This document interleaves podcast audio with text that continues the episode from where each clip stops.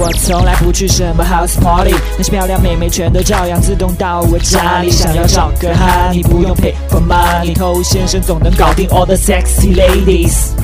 什么都不会，就是会把妹。欢迎收听《把妹宝典》，我是偷先生。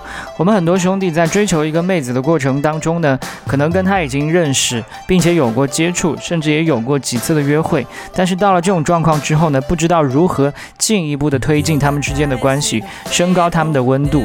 这个时候呢，就会选择非常传统古典式的告白。告白这件事情看起来好像是可以一劳永逸的来解决问题，确定你们的关系。但泡妞恰恰是一个需要持续吸引的游戏。告白这件事情，它也不具备任何的神奇之处。这个妹子喜不喜欢你，在你跟她告白之前就已经决定了，所以并不会因为你的这段告白说的有多精彩、多漂亮，从而改变这个妹子的心意。所以看到很多的社会新闻，有一些男生精心策划了一些表白事件，到最后这个女生非常感动，但依然没有办法接受他，就是这个道理。